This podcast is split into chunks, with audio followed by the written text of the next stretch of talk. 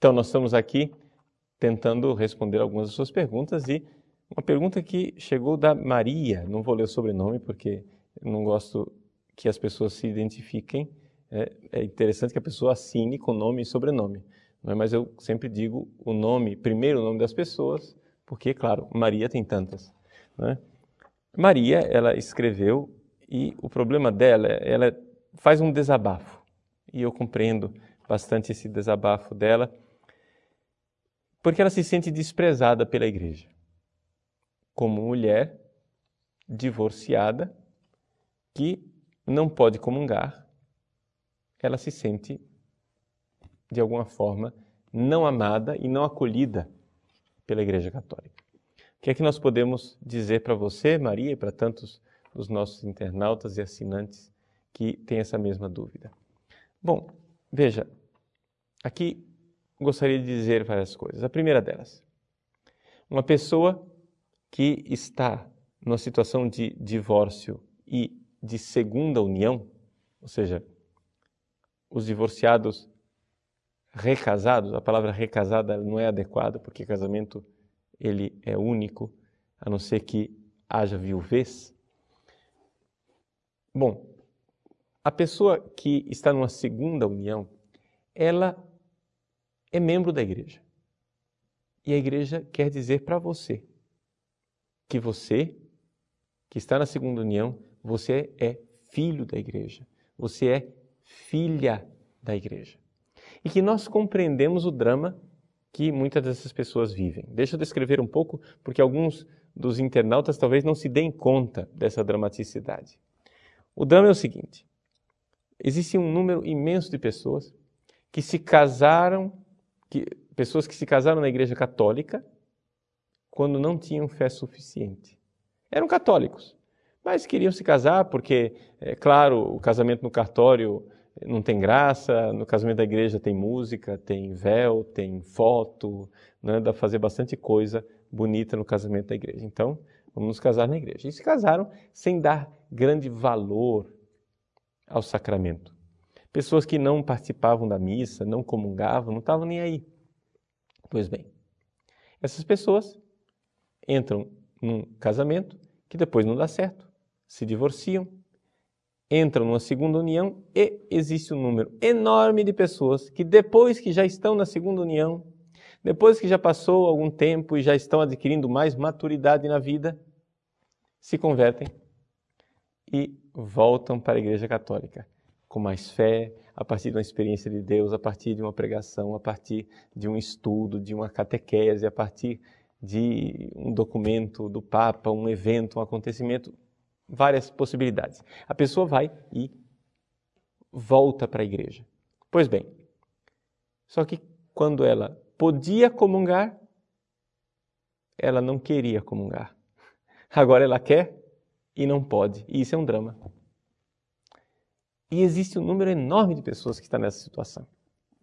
Bom, primeira coisa que eu devo dizer para você que está nessa situação: a igreja acolhe você como seu filho como sua filha. Nós não desprezamos você. Só que aqui nós temos que é, levar a sério a dramaticidade da nossa vida. E o drama aqui consiste no seguinte: nós não podemos desprezar os sacramentos do matrimônio e não podemos desprezar a família.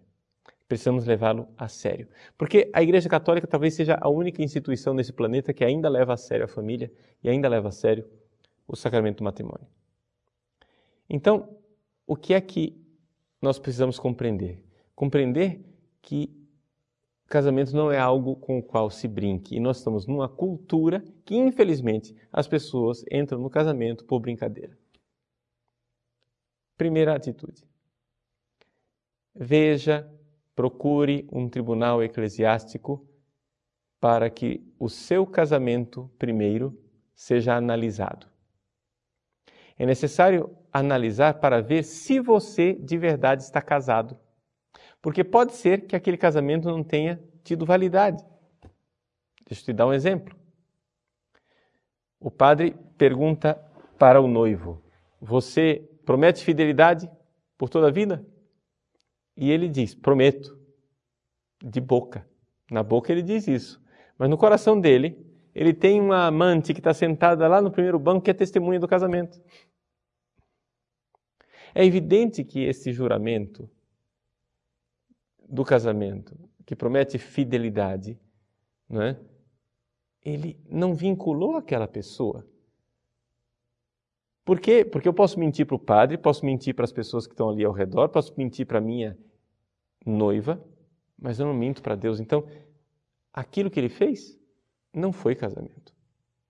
É uma aparência de casamento, é um simulacro. Aquelas duas pessoas continuaram solteiras. Ah, mas a mulher, a noiva, ela quis casar de verdade. Sim, mas quando um não quer, dois não brigam, né? Ou seja, quando um não quer, dois não casam.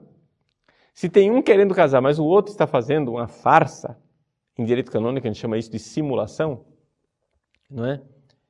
Está fazendo uma farsa, então não valeu. Então existe um número grande de pessoas que está nessa situação. Está numa aparência de casamento, mas na verdade sempre foram solteiros. Por mais que você já tenha tido filhos, por mais que você tenha vivido 10 anos, uma vez que aquele casamento foi nulo, ele foi nulo sempre. E você foi solteiro sempre, embora tenha vivido 10 anos achando que estava casado, embora tenha tido vários filhos achando que estava casado. Então, um tribunal eclesiástico irá analisar o seu casamento para dizer se de fato você é casado ou não. Então, essa é a primeira sugestão.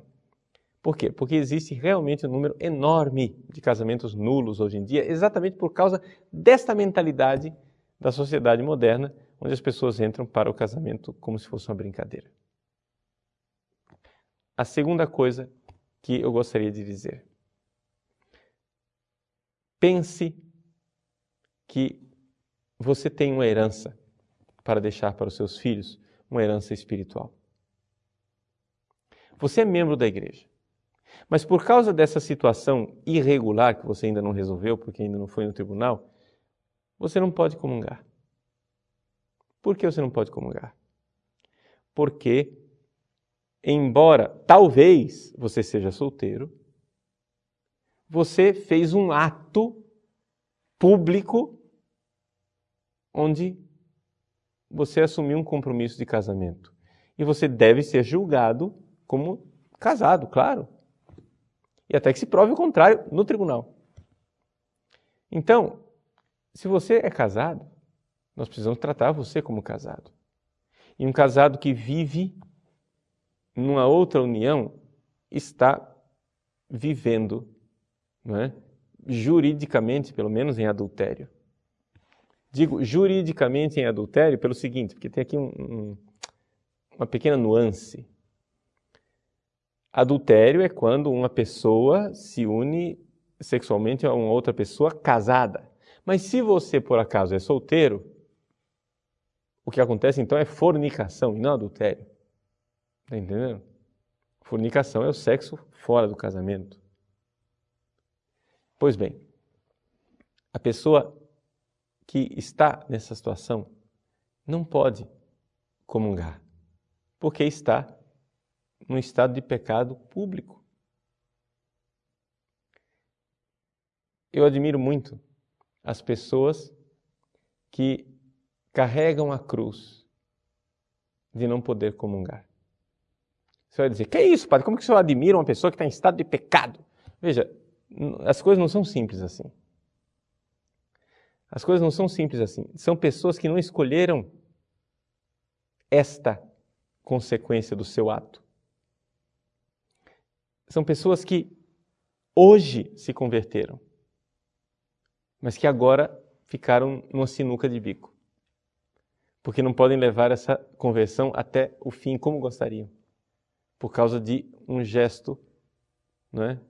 talvez precipitado, imaturo, não refletido e não pensado do passado. Essa pessoa então carrega a cruz de não poder ainda, lembre-se sempre do tribunal, não poder ainda regularizar a sua situação. Pois bem, esse seu sofrimento de não poder comungar, ele tem valor. E não sou eu quem o digo. O próprio Papa Bento XVI, numa resposta que ele deu, quando foi questionado por sacerdotes a respeito dessa situação, ele respondeu dizendo isto: que a cruz das pessoas que gostariam de comungar, mas não têm condições de comungar, não é? ela tem valor. Deus leva a sério. Mas por enquanto, você não pode comungar. Seguinte, atenção para os moralistas de plantão. Existem pessoas que, sinceramente, nós, como confessor, não podemos pedir para ela, olhe, largue o seu marido, largue a sua esposa, ou então não façam mais sexo. Porque existem pessoas que têm uma estrutura psicológica e espiritual que não suporta o celibato. E que largar o marido ou a mulher significaria cair numa vida de promiscuidade. Fica pior emenda do que o soneto. Então, existe essa possibilidade de que pessoas que realmente estão vivendo esse drama e carregando a sua cruz possam um dia finalmente se redimir de alguma forma, seja pela regularização através do tribunal, seja pela penitência e pelo arrependimento, confiando em Deus, né, a sua situação.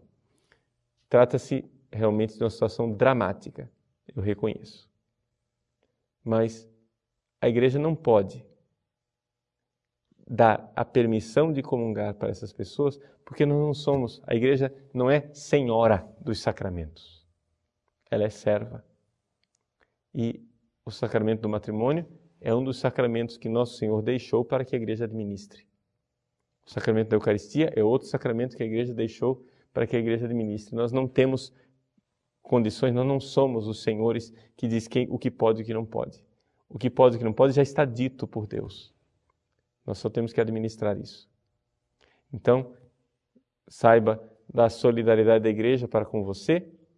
No entanto, saiba também que a igreja convida você a dar passos concretos na direção de uma conversão. Eu conheço casais que já conversaram entre si e deram esse passo corajoso de viver o celibato.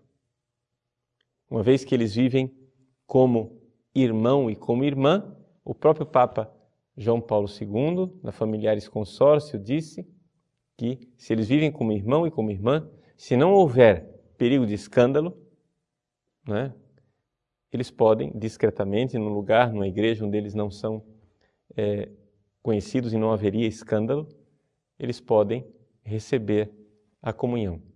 Mas desde que vivam como irmão e irmão, ou seja, sem o sexo, e que, claro, se confessem previamente para poder receber, aceder à Santa Comunhão. São possibilidades Aqui eu sei que eu não cobri todos os casos, eu sei que não respondi tudo, mas aqui levaria muito tempo para responder tudo e mesmo assim não seria possível responder a todas as perguntas. Mas acho que com isso devo ter jogado um pouco de luz na situação de várias pessoas.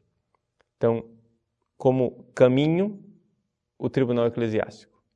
Como atitude, carregue a sua cruz e siga o Mestre. Seja esta cruz a cruz de não poder comungar, que vai trabalhando no seu coração como penitência, quem sabe um dia você vai poder abraçar uma outra cruz, a cruz de não ter relações sexuais e de cessar com esse tipo de situação irregular. Deus abençoe você. Em nome do Pai, do Filho e do Espírito Santo. Amém.